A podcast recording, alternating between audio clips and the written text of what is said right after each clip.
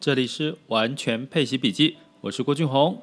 今天是二零二零年的八月二十五日，欢迎来到我们的全球市场盘势轻松聊。那最近呢，因为整个市场啊，你会发现股市就是一直涨，一直涨。那不管是美股、台股、陆股哈，或其他的像一些新市场股市。那疫情呢，一直有新的一个状况。那我也提醒各位留意一下南韩的这个疫情的控制状况。所以这件事情呢，是不是让我们觉得怎么整个市场好像跟整个实体经济是脱钩的哈？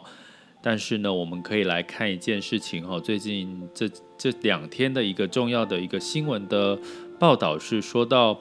在美国呢，购物季节即将提前到十月份开始哈。一般购物季都在十一月嘛，大家印象中最热门的就是双十一啦，或者是相关这个台湾的周年庆啦，然后还有美国的一些购物季、圣诞节的旺季都会集中比较在十一月了哈。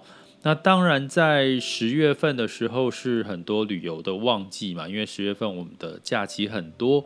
所以照理来说，的确应该在十月份开始爆发哈，这个消费的一个热潮。不过你会看到，美国已经率先公布喽，有许多的百货公司呢，目前已经开始要做相关的一些促销了哈。那在这个情况之下，我们怎么去解读这件事情呢？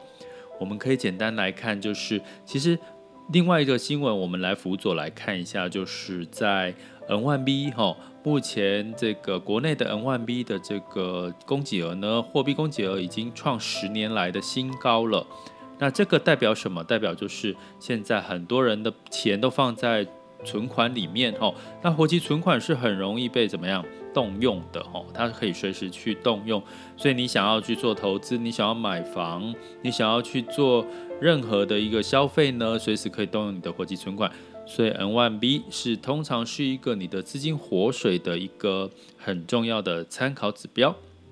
所以你可以看到，现在我们不止我们呢、像美国，我有跟各位提提过，其实美国的储蓄率也比以往来的高了，因为大家担心疫情的状况。那在这个大陆呢，基本上人民币在八月份也几乎是出了将近两兆的一个货币供给活水。所以，在这个货币供给活水，除了股市，大家如果都有在股市啦，或者是在配息的一些标的赚到钱的时候，那下一步会想要什么？当然就是报复性的消费喽。所以你会看到许多的这个消费的题材开始，应该会在陆续慢慢的一个发酵。不管是从呃这个购物季节啦、周年庆哈，或者是最近三倍券的一个效益也开始慢慢被讨论出来了。但是到底消费这件事情会集中在哪里呢？大家可以去试想一下，通常下半年我们送礼或消费会买什么？再加上苹果它的市值呢，到来到了五百块美元哈，已经创新高了。所以呢，其实我们过去消费。下半年很多三 C 的一些产品也是我们消费的主力嘛，对不对？所以基本上从这个角度来看，其实你可以去理解，其实在这个消费的部分，可能也会带动科技、科技消费、消费科技，可能会在这个零售、消费、电子相关的一些产业，反而在接下来八月或者是九月，哈，都会提前的被。被提出来讨论，那这当然就是你可以投资关注的。我们记得永远投资的时候，我们要怎么样？因为股市是领先指标，我们不能是看到现在发生什么事情，而要看未来的几个月会发生什么事情，这样你的投资才能够跟得上脚步。好啦，那所以我们来换看一下二零二零年的八月二十五日。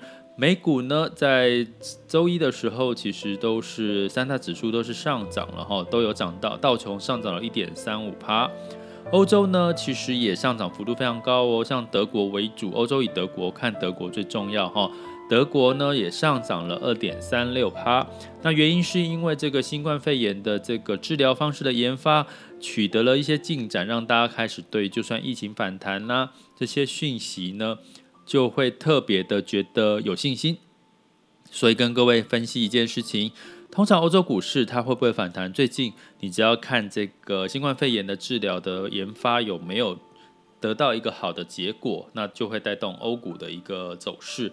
为什么？因为其实很多的大型制药厂也都是在欧洲嘛，哈，就可以用这样简单的逻辑来理解。那在这个雅股的部分呢，目台湾也是在周一是收涨的，可是要值得注意的是，目前是在一个压力线，哦，它并没有收复月线。所以它的这个成交量呢，也有稍微的缩小，代表大家不太敢追吼，担心接下来市场的变化，所以大家还是要留意这个台股的风险。那么 A 股的部分呢，基本上因为这段时间呢，尤其是八月份整个月，它的成交量都有到这个兆元以上的水准，所以让支撑着整个 A 股的市场普遍都是涨多于跌。那在周一的时候呢，因为创业板来到了开放涨跌幅二十 percent 的一个上涨跟下跌的幅度，所以也带动创业板整个的一个上涨的幅度的提高喽。但是目前 A 股的成交量也已经稍微萎缩了哈，所以代表其实最近市场也都的确资金在观望，接下来市场应该会涨还是会跌，要不要修正的这样子的一个。情绪上面的反应，但是呢，你会看到今天二十五日台股呢，基本上受惠于整个科技哈，美股科技的一个呃上涨的一个格局，也让台股大部分的一些科技板块也都是上涨的哈，尤其是以台积电的这个带动之下。那这个情况会不会延续？我想是大家普遍会关注的。